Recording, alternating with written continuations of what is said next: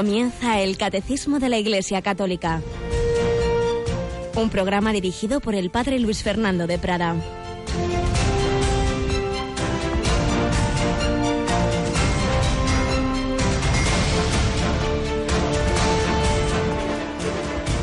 Jesús encargó a sus discípulos que le tuviesen preparada una barca, no lo fuera a estrujar el gentío. Como había curado a muchos, todos los que sufrían de algo se le echaban encima para tocarlo. Los espíritus inmundos cuando lo veían se postraban ante él gritando, Tú eres el Hijo de Dios. Alabados sean Jesús, María y José. Sí, tú eres el Hijo de Dios, pero no, no queremos decirlo como los demonios, sino con fe y amor. Ellos sabían que lo era y le temían porque venía a destruir Jesucristo el imperio de Satanás, el príncipe de este mundo. Nosotros nos alegramos de que nos libere de todo ese dominio, de toda esa influencia.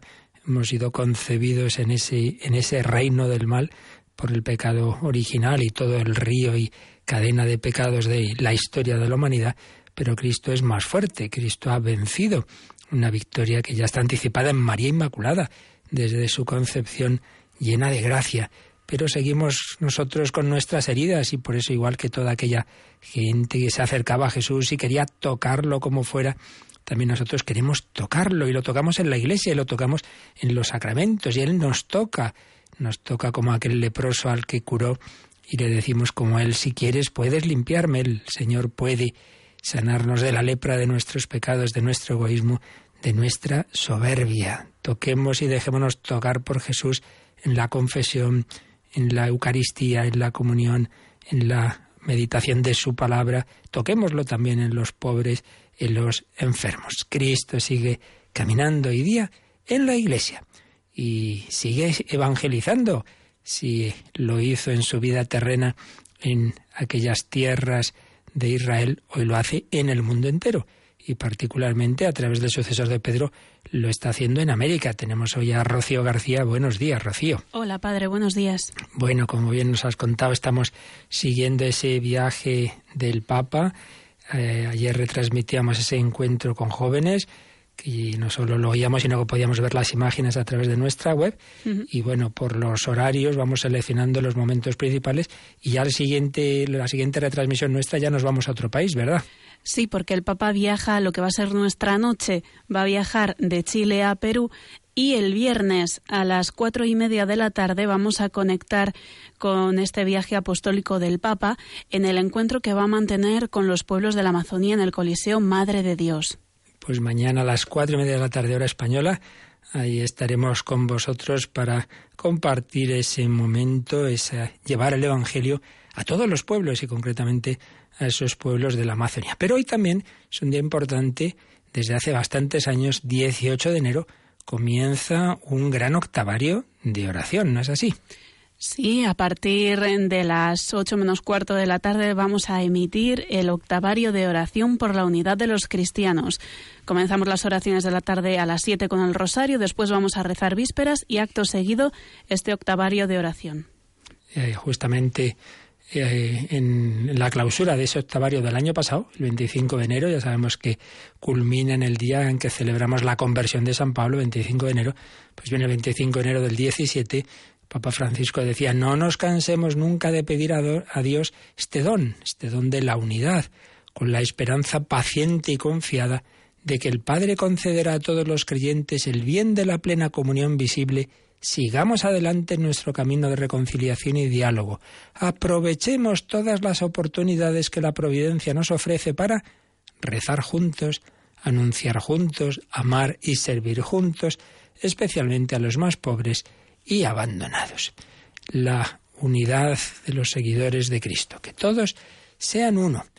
esa unidad que viene de la unidad de la Santísima Trinidad, que va unida a la vez a la distinción de personas también el Señor quiere que en nuestras comunidades vivamos unidos y a la vez pues con esa diversidad que hay en cada, en cada hijo de Dios, con sus peculiaridades. Pues vamos a seguir recordando cómo este Evangelio lo han anunciado los misioneros. Seguimos recogiendo retazos de las memorias del Padre Segundo Llorente, que lo hizo durante 40 años en, en Alaska. Seguimos escuchando parte de esas memorias.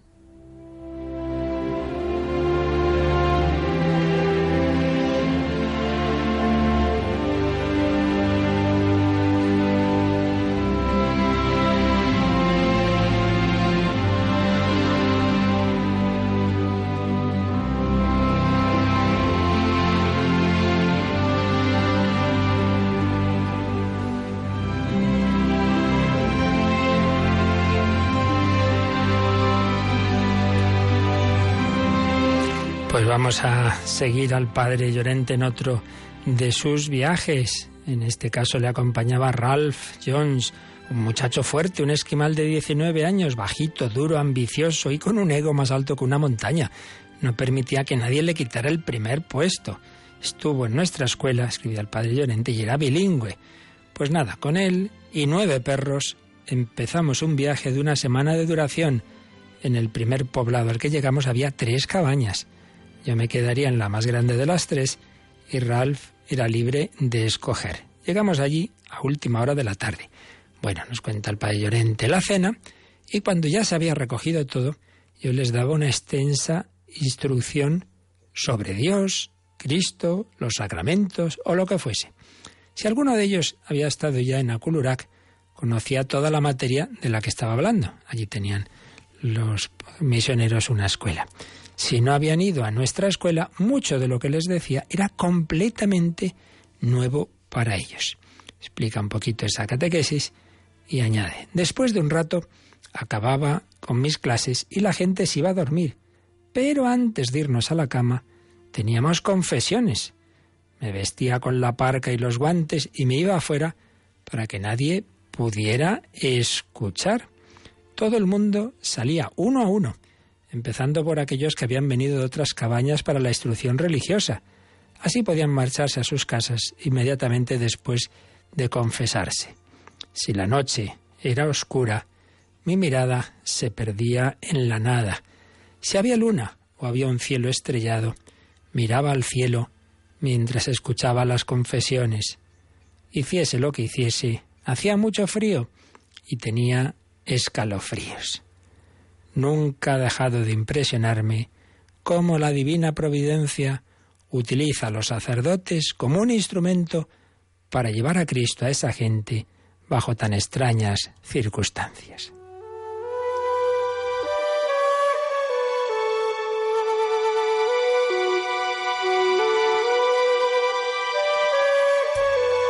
Pues sí, ese Jesús que directamente hablaba con tantas personas en su vida terrena. Hoy lo hace a través de esa sacramentalidad de la Iglesia. Hasta el último confín de la tierra quiere Jesús llegar al corazón y perdonar pecados y lo hacía a través del Pai Llorente muerto de frío, confesando bajo ese cielo estrellado de Alaska. Es el misterio de la Iglesia, que es prolongación de Jesucristo. Nos va contando el Pai Llorente, pues bueno, distintas dimensiones de esa su actividad misionera. No solo eran los sacramentos, había diálogos familiares, nos dice, visitaba las pequeñas cabañas y me paraba allí algunos minutos para atender los problemas familiares. misionero tiene que hacer un poco de todo. De hecho, en otro lugar nos había contado que incluso aprendió a cortar el pelo porque nadie lo hacía y era también el peluquero. Atender los problemas familiares. El hombre que bebía demasiado, la mujer que era muy vaga y no hacía las faenas de la casa, el niño que estaba enfermo y necesitaba hospitalización. Contactábamos por radio con el médico en Aculurac. Una pareja quería contarme sus constantes desavenencias. Las cosas eran más o menos de esta manera. Nos cuenta un simpático diálogo de de ese matrimonio con el padre. Mi esposa no quiere lavar mi ropa. ¿Por qué no quieres lavar su ropa? porque no quiere comprarme jabón para lavar. ¿Por qué no le compras el jabón para lavar la ropa? Le he dado el dinero, pero se lo ha gastado en otras cosas. ¿Por qué no has comprado el jabón con el dinero que él te dio? Porque nunca me da lo suficiente. ¿Por qué no le das suficiente dinero como para que pueda comprar el jabón? Le he dado a ella tanto dinero como otros maridos dan a sus esposas, pero ella come mucho. Y el payorente que escribe con mucha gracia dice, yo no tuve valor para preguntarle a ella si comía demasiado, porque estaba tan rechoncha que apenas pasaba por la puerta. El problema se solucionó de la siguiente manera. Cuando él fuera al almacén a vender las pieles que cazaba, él mismo compraría allí el jabón y se lo daría a la mujer para que le pudiera lavar la ropa. Se miraron en uno al otro de reojo y pasamos a otros asuntos. Como veis, la vida del misionero tiene un poco de todo, tiene todos esos momentos, tiene compartir la vida de los feligreses, tiene intentar ayudar en todas esas circunstancias. Pues pedimos por tantos misioneros y misioneras, sacerdotes, religiosos y laicos que en tantos lugares del mundo quieren hacer presente ese amor de Jesucristo, quieren hacer presente esa buena noticia, quieren llevar esa misericordia y generar esa paz cuando estamos unidos con Él. Eso también nos ayuda a vivir en paz y reconciliación unos con otros.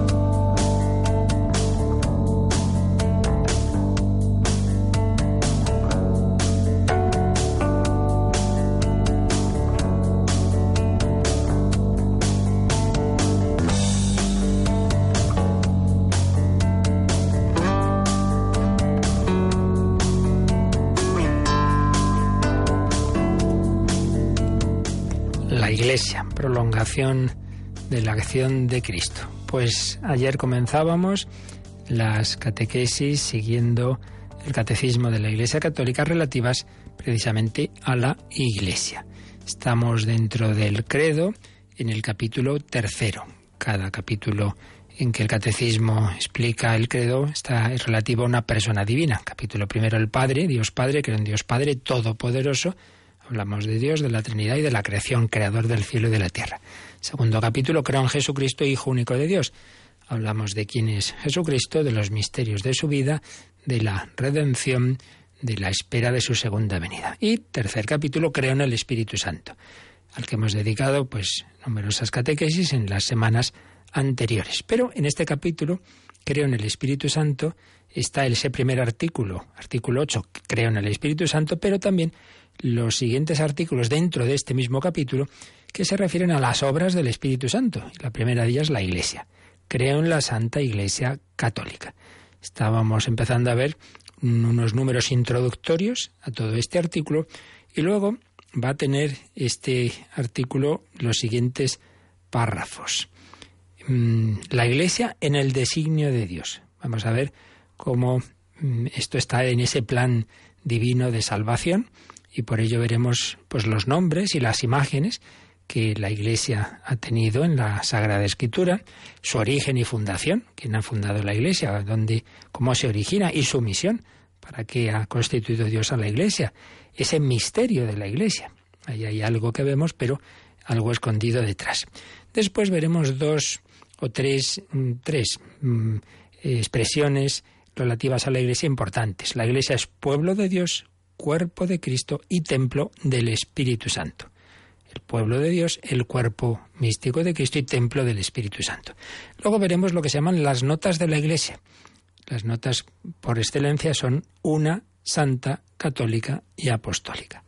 La Iglesia es una, santa, católica y apostólica. Y, finalmente, la constitución de la Iglesia, tiene, que tiene tres grandes grupos de, de miembros. La jerarquía, obispos, sacerdotes, los laicos y la vida consagrada. Todavía dentro de este artículo, pero ya a otro nivel, veremos la comunión de los santos, creo en la comunión de los santos, hablaremos, por supuesto, dentro de esos santos de la Virgen María. Después ya pasaremos al siguiente artículo. Artículo 10, creo en el perdón de los pecados. Después creo en la resurrección de la carne y finalmente creo en la vida eterna. Pero en este artículo 9, en el que estamos empezando ahora a entrar, creo en la Santa Iglesia Católica, pues son estos aspectos que os he dicho. La Iglesia en el designio de Dios, la Iglesia, pueblo de Dios, cuerpo de Cristo y templo del Espíritu Santo, las notas de la Iglesia, una santa católica y apostólica, y la composición de la Iglesia, jerarquía laicos y vida consagrada, para añadir finalmente la comunión de los santos y María, Madre de Cristo y Madre de la Iglesia. Pues bien, estamos de momento simplemente en esa introducción a, todo este artículo. Ayer veíamos dos números, 748 y 749, en los que vincula, el catecismo relaciona todo este apartado sobre la Iglesia con los anteriores apartados sobre Jesucristo y sobre el Espíritu Santo. Ya veíamos cómo realmente mm, no es que la Iglesia sea otro, eh, igual que creo en Dios Padre, Dios Hijo, Dios Espíritu Santo, creo en la Iglesia de la misma manera, no.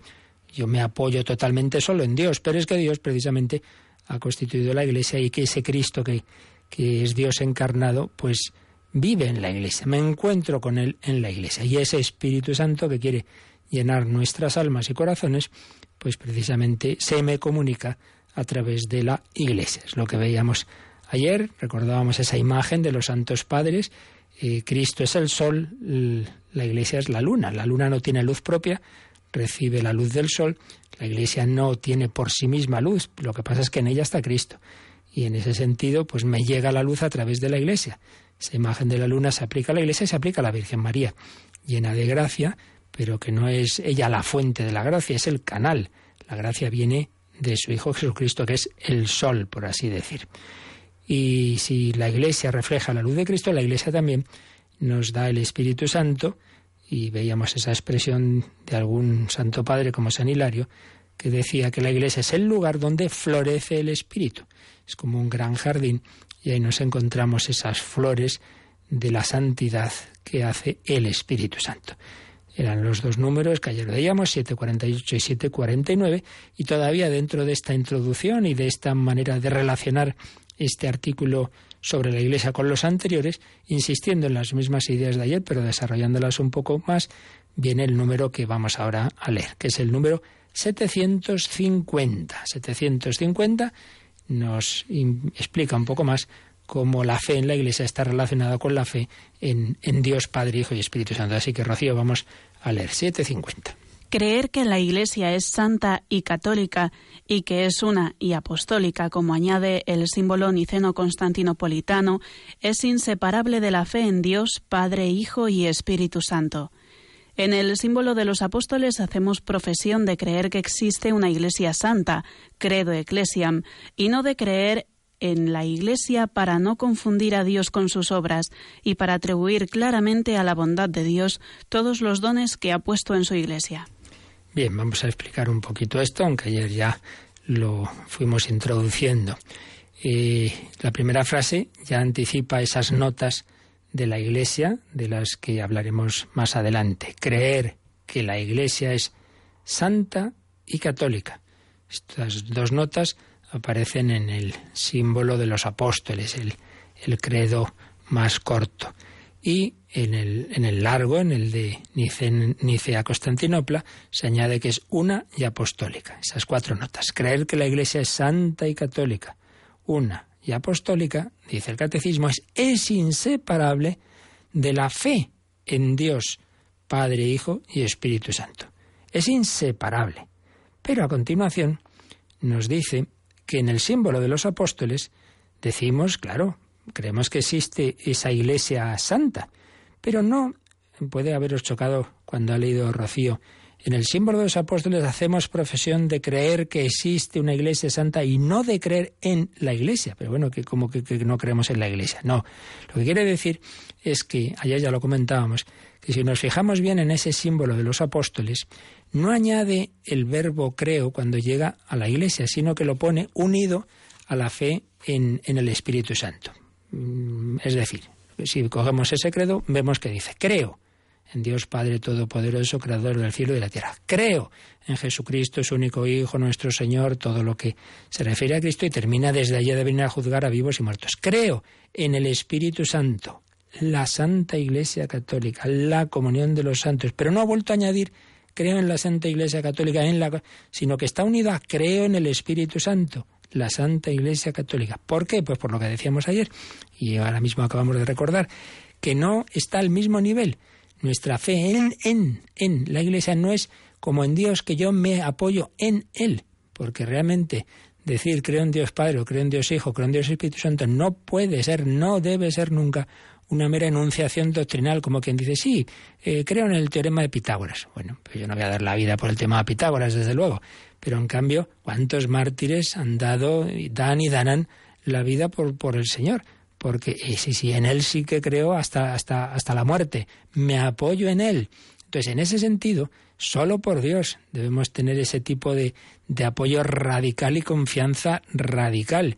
En la Iglesia, en tanto en cuanto en ella está Dios, pero no de esa manera.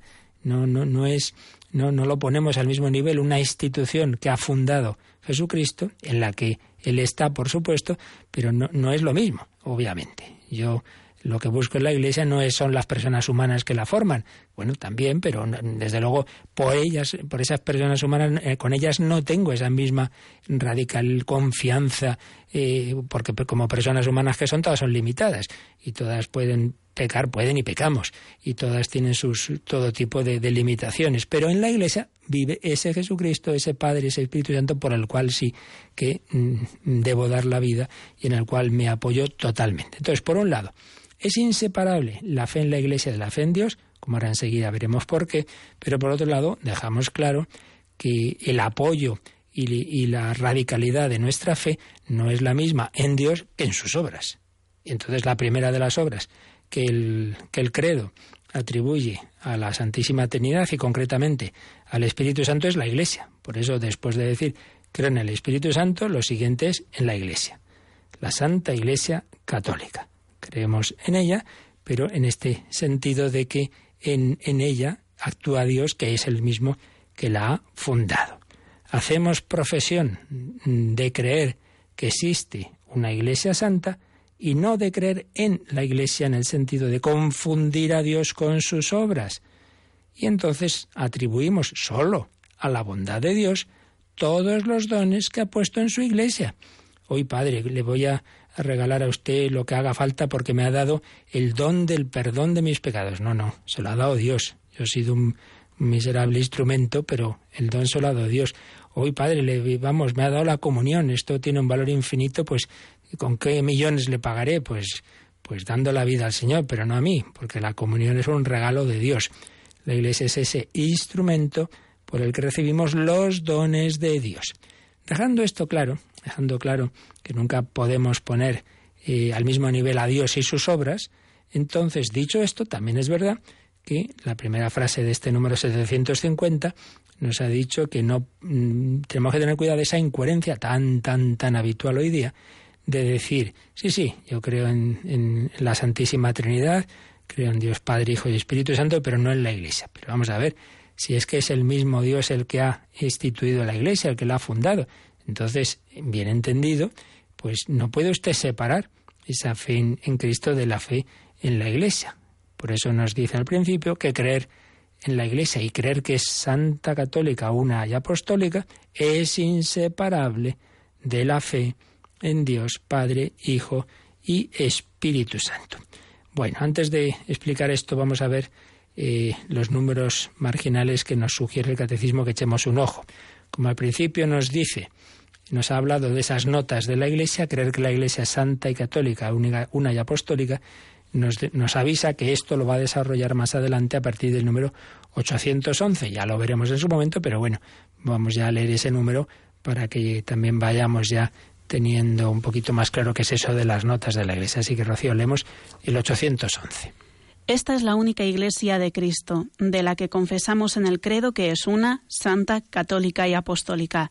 Estos cuatro atributos, inseparablemente unidos entre sí, indican rasgos esenciales de la Iglesia y de su misión. La Iglesia no los tiene por ella misma, es Cristo quien por el Espíritu Santo da a la Iglesia el ser una, santa, católica y apostólica, y Él es también quien la llama a ejercitar cada una de estas cualidades. Pues así va a empezar ese apartado, ese párrafo 3 sobre las notas de la Iglesia, que ya llegaremos si Dios quiere. Pero de momento nos podemos quedar con un par de ideas interesantes. Por un lado, que esos cuatro atributos están unidos entre sí. Uno no puede decir, bueno, si es santa pero no es apostólica, o es católica pero no es una. No, no, son cuatro notas totalmente unidas entre sí, eh, que indican rasgos esenciales de la Iglesia y de su misión. Y segunda idea, que eso no lo tiene la Iglesia por sí misma. No es que aquí nos ponemos todos de acuerdo y conseguimos ser uno santos, que no, no, no, no. Son, son, viene todo de Cristo, lo que decíamos antes, son dones de Dios. Es Cristo quien por el Espíritu Santo concede a su Iglesia el ser una santa católica y apostólica. Ya lo veremos, simplemente pues ya para que nos vaya sonando eh, lo que veremos sobre esas notas de la Iglesia. Y luego, también, cuando nos recuerda la diferencia entre decir creo en el Espíritu Santo y luego, pues en las obras de, de Dios, las obras del Espíritu Santo, nos dice el Catecismo que miremos el número 169, porque allí nos había hablado, esto ya, esto ya lo vimos hace bastante tiempo, pero ahí también nos habla de en qué sentido creemos en la Iglesia en un sentido distinto a cómo creemos en Dios. Pues vamos a leer este número 169. La salvación viene solo de Dios, pero puesto que recibimos la vida de la fe a través de la Iglesia, esta es nuestra madre. Creemos en la Iglesia como la madre de nuestro nuevo nacimiento y no en la Iglesia como si ella fuese el autor de nuestra salvación. Porque es nuestra madre, es también la educadora de nuestra fe. Pues mirad, es un número muy interesante que, como digo, ya lo vimos. Esto está en la primera sección del, de la fe de la Iglesia. Antes de entrar en cada artículo del credo, estuvimos viendo qué significa creer. Entonces, en el artículo creemos, creo, la fe es personal, creemos, la fe es también comunitaria, y en un apartadito que se titula Mira, Señor, la fe de tu Iglesia. Entonces ahí nos recordaba este número 169 que realmente quien nos salva es solo Dios quien nos da la vida divina, pues lógicamente solo Dios puede dar su propia vida, la vida divina, la vida de la gracia, esa vida de Dios en nosotros que llamamos la gracia santificante. Solo Dios me perdona, solo Dios me salva, solo Dios me diviniza. Sí, sí, pero ¿cómo me llega esa vida de Dios? A través de la Iglesia. Recibimos la vida de la fe a través de la Iglesia. ¿Quién me ha dado la vida? Dios. ¿Pero a través de quién? De mis padres. Entonces, lógicamente, pues son mis padres y les quiero, sí, por supuesto, pero por supuesto también sé que en último término ellos son colaboradores, pro creación, decimos, el que crea es Dios, pero ellos están ahí poniendo esa colaboración de amor y de transmisión de la vida. Bueno, pues análogamente a como he recibido la vida de Dios, pero a través de mis padres he recibido la vida sobrenatural a través de mi madre, la Iglesia. Por eso, pone este ejemplo, el catecismo citando a Fausto de Riez, que decía, creemos en la Iglesia como la madre de nuestro nuevo nacimiento, pero no como si ella fuese el autor de nuestra salvación. O sea, la vida que recibimos, la vida divina, la vida sobrenatural, que nos salva del pecado, solo puede venir de Dios, pero a través de la Iglesia. Por eso dice que, nuestra, que la Iglesia es nuestra madre y porque es nuestra madre, es también la educadora de nuestra fe. Mi madre me ha dado la vida y si no me abandona, pues también me educa, me ha educado, ¿no? La Iglesia no nos quiere abandonar nunca, otra cosa que la abandonemos nosotros. ¿Cómo nos educa? Pues a través de nuestros propios padres cristianos, a través de los sacerdotes, de los catequistas, de los religiosos, de tantas personas buenas que son mediación de Dios. Por supuesto, Dios también da sus gracias directas al alma, pero muchas veces, y lo más habitual es que actúe a través de. Y, las dos cosas se compenetran. Hay un caso como muy, muy claro. Hay quien dice, mire, mire, es que hay dos maneras de actuar de Dios. Eh, la que hizo con la mayor parte de los apóstoles, que fue a través de otros. Por ejemplo, a San Pedro. ¿Cómo llamó Jesús a San Pedro? Pues a través de Andrés. Va Andrés y le dice, Pedro, oye, que hemos conocido al Mesías. Venga, te voy a llevar y te presento a Jesús. en efecto, así fue. Pedro mm, conoce a Jesús porque tiene una mediación humana de su hermano Andrés. Y en cambio Saulo no tiene tal mediación humana. Va a Damasco con la sana intención de encarcelar cristianos y, y, el Señor directamente se le manifiesta. Entonces hay quien dice, bueno, pues hay dos maneras de vivir la fe cristiana. Uno, pues a través de la Iglesia, bueno, pues hay quien, quien tiene esas mediaciones humanas, pero no, no, yo hay otro que es hilo directo. A mí me gusta más este. Yo soy más así, más místico, más y yo no necesito de la mediación de la Iglesia. Así, bueno, siga leyendo, por favor, ese capítulo 9 de los Hechos de los Apóstoles donde se convierte Saulo. El Señor, de acuerdo, le habla al corazón, por supuesto, Saulo, Saulo, ¿por qué me persigues? ¿Qué quieres que haga? Tal. ¿Y qué pasa a continuación? Vete a Damasco, ya se te dirá lo que tienes que hacer. ¿Y qué pasa a continuación? Pues resulta que el Señor también se comunica a un tal Ananias y le dice que vaya a casa de Saulo, que hable con él, que le bautice, y entonces ese Saulo, que había recibido salud de Dios, recibe la mediación de la Iglesia a través de esa persona, de las que va conociendo después, recibe los sacramentos de la Iglesia, luego después va a conocer a San Pedro, a los demás apóstoles. Ah, entonces no contrapongamos una cosa con otra. La luz divina, la luz que Dios quiere dar a nuestras almas, eh, siempre va a estar, porque es Él el que actúa en nuestro corazón, pero también está esa mediación de la Iglesia que Él mismo ha querido, porque Él no ha querido así un hilo directo con cada uno independiente de los demás, sino una familia. Y de hecho a esos apóstoles a los que fue llamando de una manera o de otra los junta y todos viven unidos en comunidad con Jesús. Entonces no es simplemente, bueno, pues cada uno tiene una relación con Cristo, luego pues nos juntamos o no, no, no, es que el que nos ha juntado es Él, ya lo veremos enseguida. Por eso está en la voluntad de, de Cristo esta, esta dimensión comunitaria de nuestra fe. Por tanto, sí, la gracia viene solo de Dios, solo Dios es el Salvador, pero a través de, y por eso decimos la Santa Madre Iglesia, porque también mi madre, mi madre, aunque la vida en último término venga de Dios, pero eso no quita la mediación de mis padres. La he tenido en el nivel natural y también en el nivel sobrenatural con la Madre Iglesia. Por ello, pues lógico es que crea en esa acción de Dios a través de la Iglesia y que ame a esa Iglesia como madre mía que es. Bueno, pues antes de seguir explicándolo, vamos a dar gracias a Dios porque así ha hecho, porque Él ha querido también darme a mi madre. Madre Iglesia, la Madre, la Virgen María, símbolo también de la Iglesia. La Iglesia es Madre y Virgen como la Virgen María, Madre y Virgen.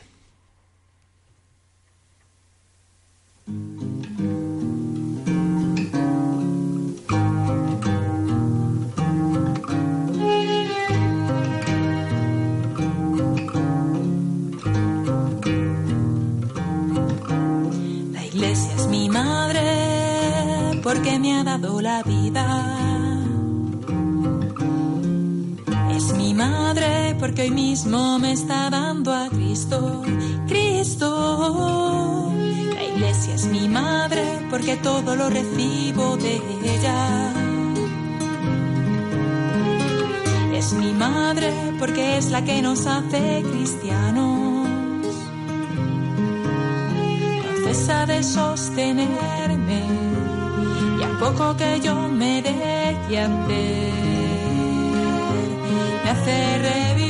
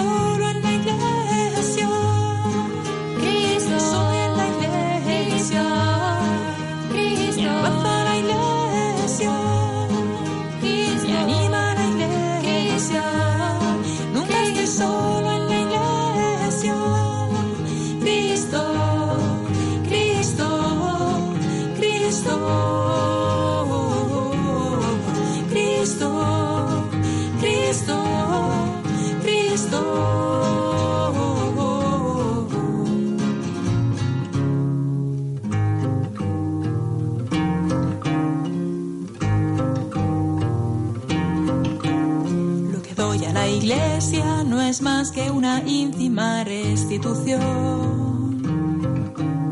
sacada por entero del tesoro que ya me ha entregado Cristo. Su vida inmensa me envuelve y me desborda. Me ha precedido y me sobrevivirá cesa de y a poco que yo me deje hacer, me hace revivir.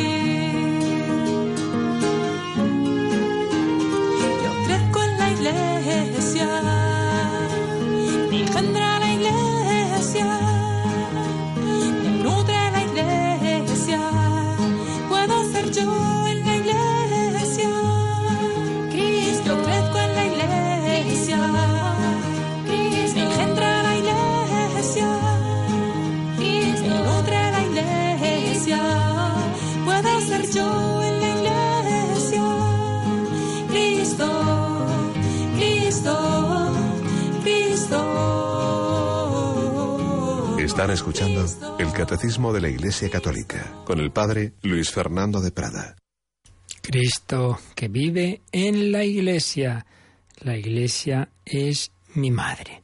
Pero nos ha dicho ese número que en efecto no podemos separar, dejando claro la, la, diferencia entre en qué sentido creemos en Dios y en la Iglesia, pero no podemos separar esa fe en la Iglesia, una santa católica y apostólica, de la fe en Dios, Padre, Hijo y Espíritu Santo. No podemos separarla. ¿Por qué? Vamos a explicar un poquito más por qué y con la ayuda incomparable de quien fue un gran eclesiólogo, el Padre Justo Collantes, ya fallecido, que insistía en esto. El objeto de la fe cristiana es Dios, es Dios manifestado en sus obras. Y Dios es la infinita unidad en la inefable Trinidad. Bueno, pues también esa unidad se da, se debe dar en la fe cristiana la fe cristiana forma un todo. No puede uno decir, bueno, esto sí lo creo y esto no. Pero vamos a ver, usted cree en lo que Dios ha dicho. Entonces, ¿cómo va a decir que esta parte que ha dicho Dios sí la creo y la otra no? La fe cristiana forma una unidad. No podemos separar unos dogmas de otros. Es lo que se llama el encadenamiento de los dogmas. Tiene una expresión en griego que no voy a repetir ahora, un poco extraña, pero que indica eso, que todo está unido. Podemos quedarnos con una cosa así y otra no. Y lo desarrolla. Es imposible afirmar que Jesucristo es el Hijo de Dios sin afirmar al mismo tiempo la generación eterna del Hijo que procede del Padre y se hizo hombre en el tiempo. No se puede afirmar la encarnación del Hijo de Dios para redimir a los hombres y hacer de ellos la familia de los hijos de Dios sin afirmar la Iglesia que es esa comunidad de hijos de Dios. Él ha venido a hacernos hijos de Dios ¿Y dónde están los hijos de Dios? Pues la Iglesia. No se puede afirmar la Iglesia sin afirmar la realidad santificadora del Espíritu Santo que Cristo ha enviado para vivificarla y santificarla. Por eso, como venimos diciendo desde, desde ayer, la Iglesia y Cristo están tan unidos que cualquier error sobre la Iglesia supone un error sobre Cristo y viceversa. Un error en Cristología conlleva también un error en la Iglesia y también generalmente una falsa concepción de la Santísima Trinidad. Vamos a poner algún ejemplo sencillo. Cristo es una sola persona, ¿recordáis? Una persona divina en dos naturalezas, divina y humana. Cristo es Dios y hombre. Y veíamos los errores y herejías que hubo sobre Cristo. Entonces, uno de ellos, por ejemplo, es que la divinidad ha absorbido a la humanidad. Entonces, bueno, eso de que es hombre, bueno, pues es casi una especie de vestido que se puso, ¿no? El cuerpo, pero, pero vamos, eh, la humanidad ha quedado absorbida en la divinidad. Pues eso, aplicado a la Iglesia, sería que, bueno, lo importante es que yo recibo la gracia de Dios, pero lo humano de los hombres no, yo no quiero, eh, no quiero confesarme con un hombre, no, no, no, no me hace falta, ya, ya recibo la gracia directamente. Pues mire usted, Jesucristo es Dios y hombre. Ha tenido una humanidad concreta y hoy esa humanidad concreta está en estos hombres concretos también, ¿no? Viceversa. Si uno dice, no, Cristo es hombre, pero deja en penumbra su divinidad. Entonces, ¿qué es la Iglesia al final? Pues nada, una ONG. Aquí todos nos juntamos para hacer obras buenas, pero la vemos solo a nivel humano y no nos damos cuenta de que ahí está Dios y no tenemos fe en la Eucaristía y estamos en la Iglesia como quien podía estar en cualquier otro sitio, hablando de cualquier manera, porque nos falta fe en ese Dios presente en la Iglesia. O otra herejía es que en Cristo hay dos personas, la divina y la humana. Eh, no hay una unidad. Bueno, pues entonces también eh, separamos, separamos en la Iglesia eh, unos aspectos de, otros. Entonces a veces estamos solo en ese nivel humano, otras veces, pues sí, yo voy a rezar, pero sin unir las cosas, ¿no? Yo me especializo en, en rezar, pero no en caridad, ¿no? Yo en caridad y no en rezar, hombre, que todo tiene que estar unido. Mm, por eso, la fe católica tiene una gran armonía, una gran armonía. Eh, realmente todo, todo, todo cuadra luego, no se da uno cuenta, ¿no? Fíjate, la, Santísima Trinidad, unidad y, Trinidad en Cristo, una única persona en dos naturalezas, pues también en la Iglesia, unidad, tenemos lo esencial es común, pero a la vez diversidad. Esa unidad no es uniformidad. tenemos muchas formas de cada uno de relacionarse con Dios distintos carismas, vocaciones, incluso a nivel de liturgia. Nosotros tenemos la liturgia romana, pero existen otros ritos, incluso en España el hispano-mozárabe, por ejemplo, o en Italia el ambrosiano, no digamos en otras, en otras naciones, la misma, eh, lo esencial de los sacramentos es siempre lo mismo, pero con distintas formas litúrgicas, etcétera, etcétera. Unidad y diversidad. Pero seguimos eh, viendo, como explicaba el padre eh, Collantes, que que está unido a la fe en la Iglesia, que no podemos separarla de la fe en Cristo y en la Trinidad. Eh, decía, es imposible decir, yo creo en Cristo, pero no creo en la Iglesia. Y nos da dos razones en particular. Una, esta que estamos diciendo del encadenamiento de los dogmas, porque no hay más que un solo Cristo, objeto de nuestra fe, el Dios y hombre que amó a la Iglesia y se entregó a la muerte por ella. Esto lo dice San Pablo en Efesios 5, 25. Entonces, si usted cree en la palabra de Dios y cree que esas cartas de San Pablo son inspiradas por Dios, oiga, pues léalas entera, porque ahí dice que Cristo amó a la iglesia y se entregó a la muerte por ella. Entonces, si yo sigo a Cristo, pues, pues entonces tengo también que amar a esa iglesia por la que Cristo ha dado la vida. En otros lugares de esas cartas nos dice que Cristo es cabeza de la iglesia. Entonces yo no puedo amar a la cabeza si ya el cuerpo no. Oye, te quiero a ti, pero pero te voy a dar ahí, unas patadas en tus piernas porque eso, oye, que eso también soy yo, ¿no? Pues sí, pues Cristo es la cabeza, pues también ama a sus miembros, que somos, que es la Iglesia. Y mm, segunda razón que da de esa relación entre la fe en la Iglesia y la fe en la Trinidad es la que ayer veíamos, de que ya desde los más primitivos eh, credos, más cortitos, donde los primeros cristianos resumían lo esencial de su fe, están siempre el Padre, el Hijo, el Espíritu Santo y la Iglesia. Aunque faltan otros aspectos en esos primeros credos, mm, veían que por lo menos el, punto de, de, la Iglesia en relación con la Santísima Trinidad tenía que estar. Por tanto, no es una cosa accidental. No, no, enseguida se dieron cuenta de que en la intención de Jesucristo el Salvador estaba esa comunión, esa comunidad, esa familia de hijos de Dios y hermanos en Cristo que no puede uno decir, sí, sí, yo creo en Cristo, no en la Iglesia, porque es que está en, toda, en todo el Evangelio, en todo el Nuevo Testamento, y ya prefigurado, como veremos, en el Antiguo, que los seguidores de Cristo, el propio Jesucristo, los une en esa familia que es la Iglesia, que es la Iglesia. Bien, pues nos quedamos con esta, con esta idea básica de, estas, de estos tres primeros números introductorios que la fe en la Iglesia está unida a la fe en la Santísima Trinidad, también habiendo dejado bien claro que decimos en un distinto sentido, creo en Dios Padre, creo en Dios Hijo, creo en Dios Espíritu Santo, que creo en la Iglesia. Creo en la Iglesia, pero no en el sentido de que adoro a la Iglesia como si fuera Dios. No, no, no. Adoro a Dios que está en la Iglesia. Que está en la Iglesia, que se, que se me comunica en la Iglesia. Y bueno, pues lo dejaríamos ahí, pero vamos por lo menos a dejar leído, aunque ya lo explicaremos el próximo día, el siguiente número, porque ahí ya vamos a, también a darnos cuenta, tiene que ver con lo que acabamos de decir, la palabra iglesia, qué significa. Y veremos que, que ahí ya en esa misma palabra está esta idea de que es Cristo mismo quien la ha formado. Entonces entraríamos, después de estos tres primeros números de introducción, en el primer párrafo del desarrollo de la doctrina del catecismo sobre la Iglesia. La Iglesia en el designio de Dios, que a su vez tiene este primer apartado, los nombres y las imágenes de la Iglesia. Simplemente lo leemos para que tengamos ya claro lo que significa la palabra Iglesia. Rocío 751. La palabra Iglesia, eclesia del griego ekkalein, llamar fuera, significa convocación. Designa asambleas del pueblo en general de carácter religioso Es el término frecuentemente utilizado en el texto griego del Antiguo Testamento para designar la asamblea del pueblo elegido en la presencia de Dios, sobre todo cuando se trata de la asamblea del Sinaí, en donde Israel recibió la ley y fue constituido por Dios como su pueblo santo. Dándose a sí misma el nombre de Iglesia, la primera comunidad de los que creían en Cristo se reconoce heredera de aquella asamblea en ella, Dios convoca a su pueblo desde todos los confines de la tierra. El término Kyriake, del que se deriva la palabra church en inglés y Kirche en alemán, significa la de que pertenece al Señor.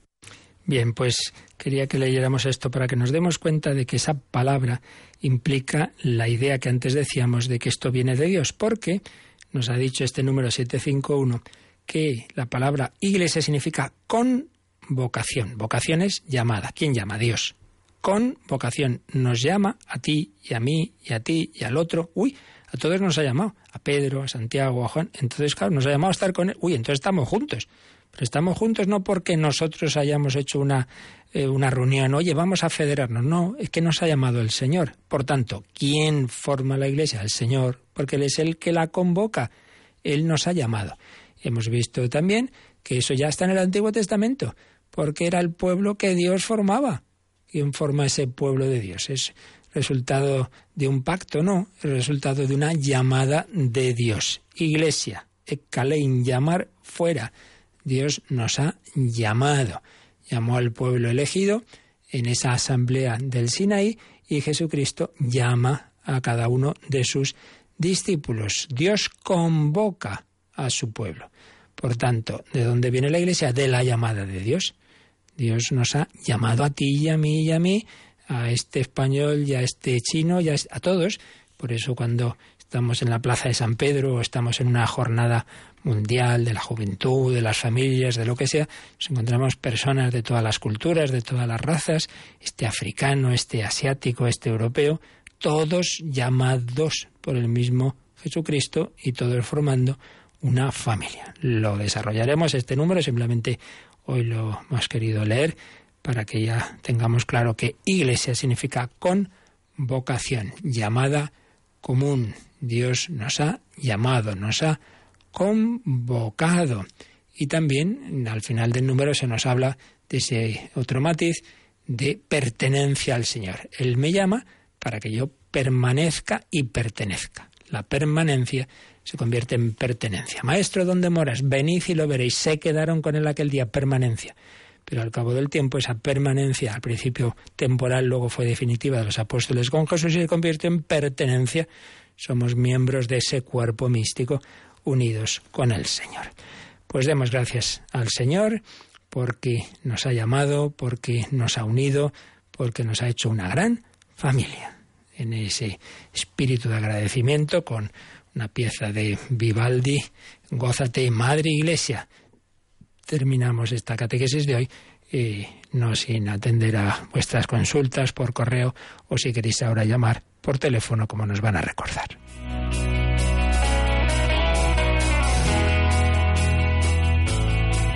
Participa en el programa con tus preguntas y dudas. Llama al 91 005 9419 91 005 9419. También puedes escribir un mail a catecismo arroba radiomaria.es. Catecismo arroba radiomaria.es.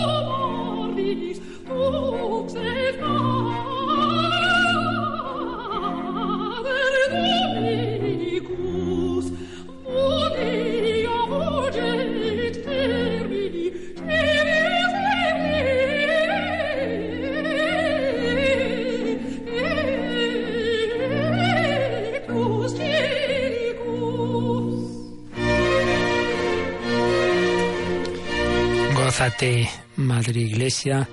Damos gracias al Señor que nos ha dado la vida a través de nuestra Madre, la Iglesia. Teníamos pendiente un correo de Diana Patricia de lo que habíamos estado diciendo al final de la catequesis sobre el Espíritu Santo. ¿Cómo recuperamos al Espíritu Santo en nuestra vida y viceversa? Que podemos, cómo los católicos podemos echar al Espíritu Santo, hacer que se vaya de nuestra vida. Bueno, esto viene a propósito de que dijimos de que al ser bautizados, al recibir la vida de Dios, pues el Padre, el Hijo y el Espíritu Santo están en nuestra alma.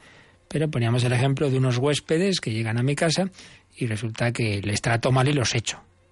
Han venido, eran mis huéspedes, pero los he echado. Bueno, pues lamentablemente eso ocurre con el pecado mortal. De viene el nombre mortal porque mato la vida de Dios en mi alma, no en sí mismo, pero sí los echo de casa.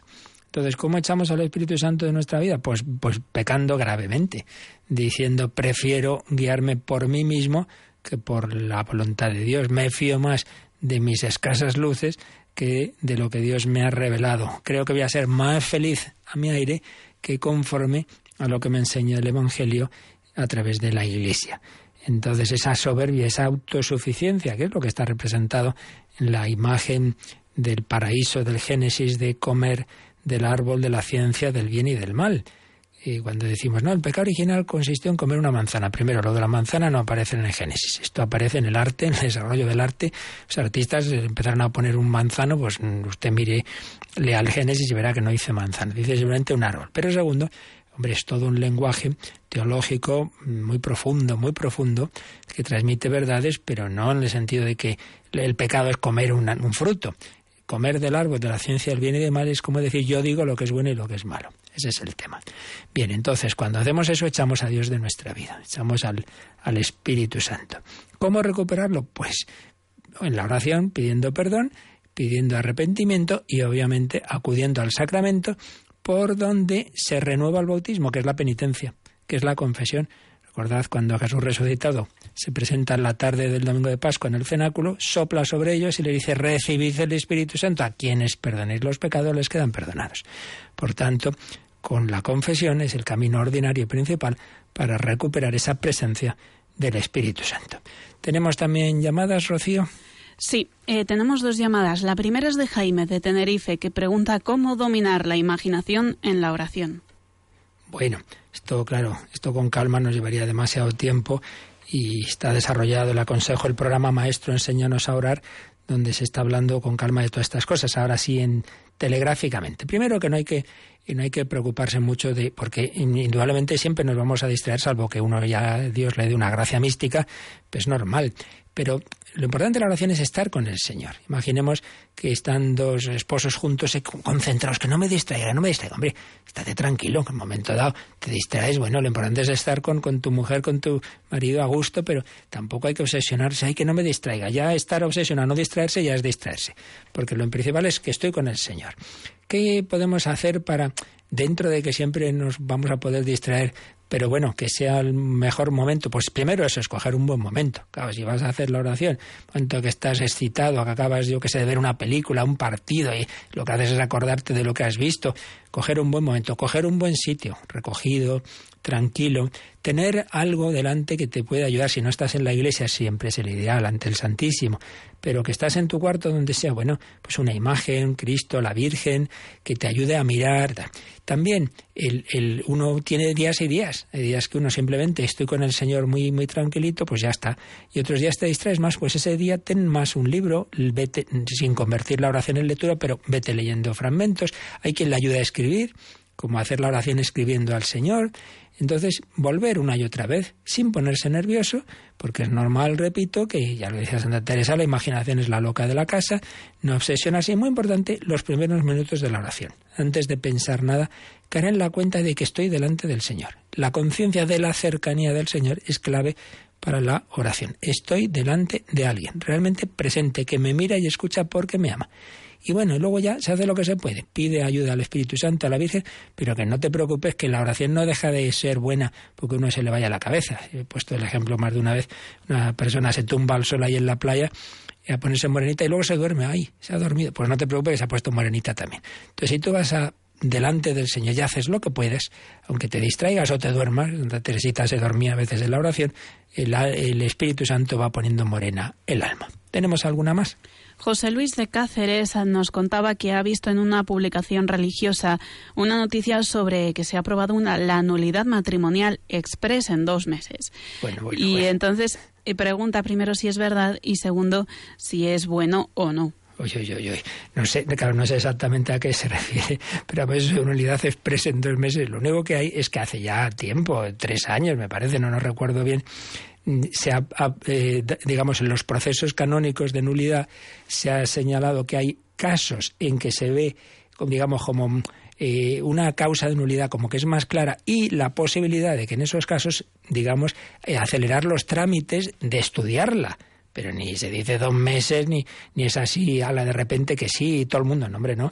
Lo único que quiere decir es que es verdad, lamentablemente, que muchas veces se han alargado mucho esos procesos, que hay parejas que, que, que realmente era verdadera la, nulidad y que se han podido pasar ocho o diez años, y claro, eso es desesperante. Entonces se ha intentado decir, hombre, vamos a acelerar los trámites.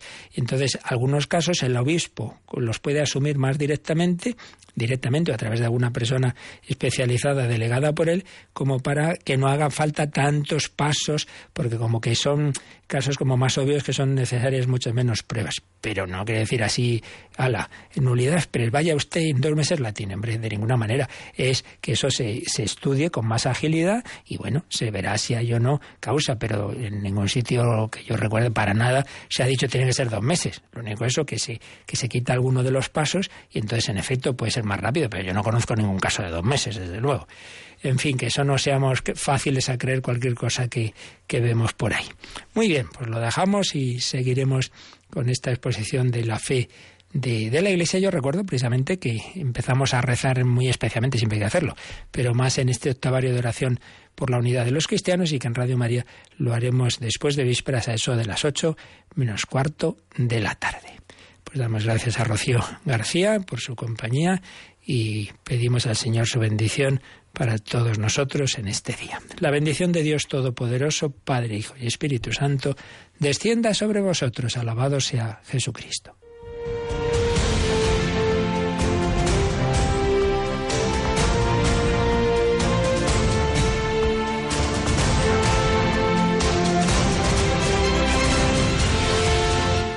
Han escuchado en Radio María el Catecismo de la Iglesia Católica. Un programa dirigido por el Padre Luis Fernando de Prada.